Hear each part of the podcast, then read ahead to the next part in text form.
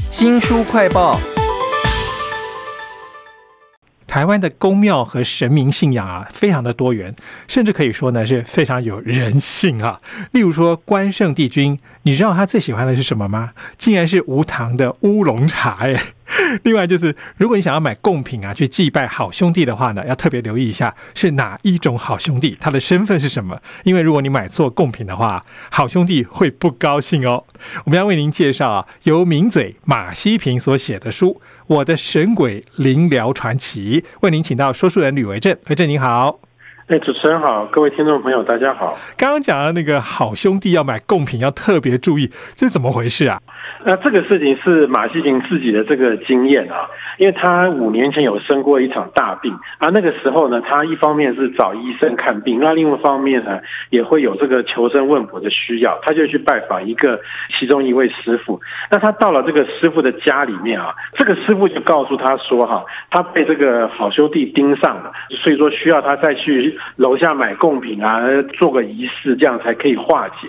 马西平就只好下楼去买贡品，可是呢，第一。次买回来的贡品啊，因为没有特别明说嘛，就买了一些很普通的东西。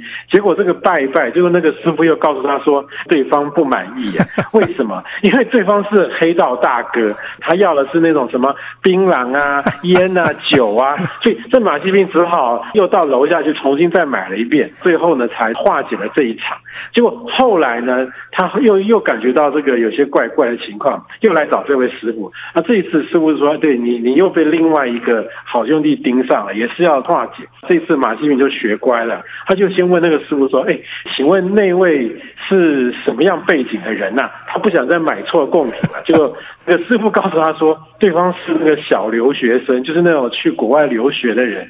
所以呢，马西平这次就学乖了，他这个贡品里面就多买了一个汉堡啊，果然就一次解决，非常顺利。没有想到是师傅的指点，他才知道说要买贡品一定要搞清楚那个好兄弟的身份，这样他才会心甘情愿的走哈。不过也蛮好奇，这个马西平干嘛要去找这些奇人异事？他要办的事情到底有多么难办呢？我们刚刚提到说，他是因为五年前有生一场大病。不容易找出病因的，所以他在那段时间其实看遍了台湾的很多名医啊，所以说只好去求生问卜，就有很多师傅就跟他讲说，他是常常被很多好兄弟盯上这样的一个情况。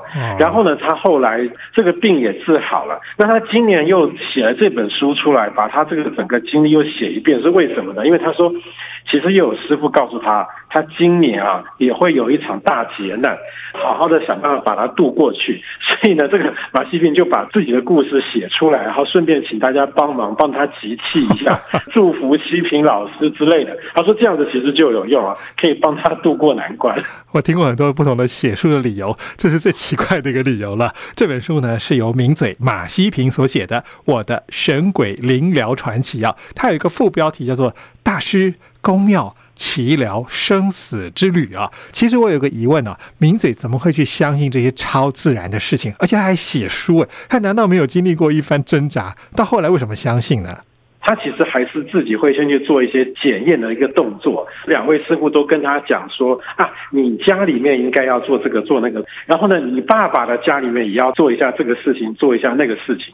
这件事情我们一般人听起来可能很平常啦，可是，在马世平就说，其实他从来没有跟任何人讲过说他没有跟他爸爸住在一起，他也没有写在任何文章上。在他看来，这件事情是外人不会知道的。那既然前后有两个师傅都说了这样的状况，他判断说，那看起来这两位师傅的这个法力啊，应该是真的。所以这些超自然的力量啊，把他们家全部看光光了。难怪马西平这么相信。而且我觉得马西平被看的还不只是他跟他爸爸是分开住的，还有就是他的前世今生。其实这个好像很多那个灵疗过程都会讲到，哎。那这个马西平的前世啊，其实也蛮精彩的。前前后后也有两个师傅跟他讲说啊，马西平其中一个前世啊，是一个能力高强、媲美诸葛亮的一个军师，他在这个军师这一世啊，谋略很高超，所以比方说这个战无不胜啊。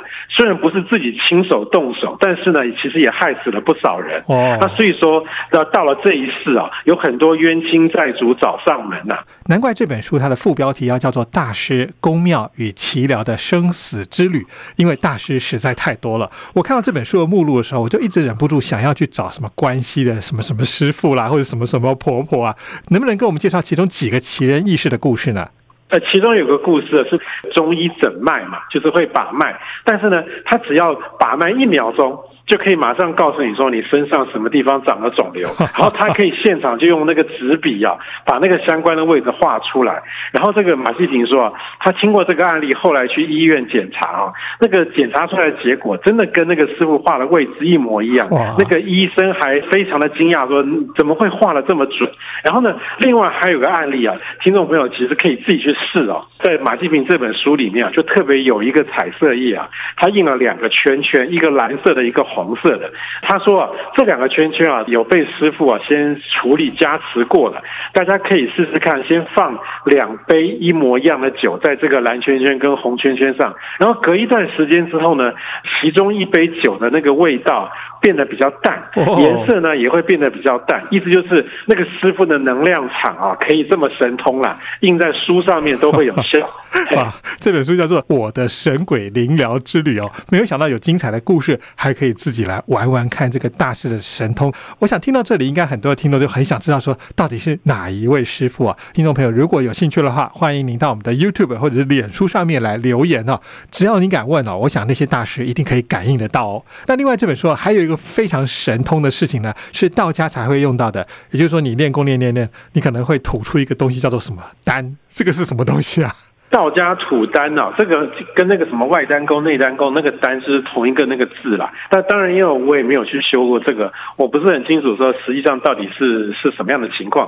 但是呢，我觉得比较特别的是说，马西平在拜访这些师傅们的过程中，其中有一个师傅啊，就会有修行大概几个月之后啊，你就可以把你自己身体里面那颗丹吐出来，在你身体前面这样漂浮的这样的一个奇妙的一个状况。我看到这个地方，我还特。别上网去搜寻这种所谓的土丹，有没有什么照片啊，或者是影片啊？结果完全没有。只有马西平这本书里面拍了两张照片，我们可以看到说这个修行的人啊，在他面前有一颗亮亮的圆球这样子，这个啊真的很有那种武侠小说的那种感觉、那种氛围啊。那个马西平说他看见，我觉得这真的是太有趣了。不过无论如何，我们也只能再重申，就是说这是马西平个人的经验，那不是我们节目的立场啊。请大家看的时候还是要仔细的辨明，因为这个超自然事件实在是非常个人的啦，有不同的观感啊。这本书叫。做《我的神鬼灵疗传奇》，是由名嘴马西平所写的。在书里面，除了那些奇人异事之外啊，仙佛还有超自然力量，马西平也讲了相当多的故事。哎，啊，对啊，像这个除了师傅之外啊，也他也提到一些宫庙，其中这个相当有名，这个台北行天宫啊，也也有一段他的故事啊。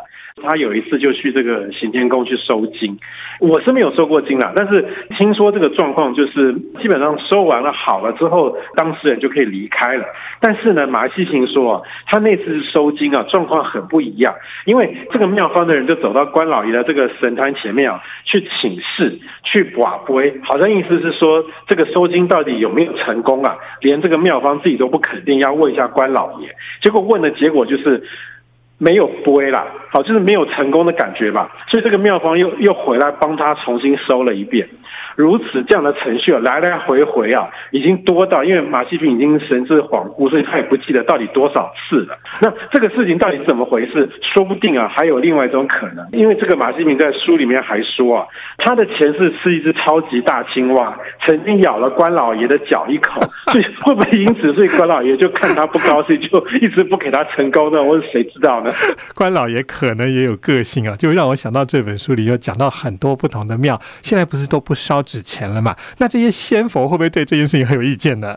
他说，就是因为我们现在这些年来，大家因为环保或者之类的原因啊，纸钱烧的越来越少，结果呢，阴曹地府啊，这个钱不够用了。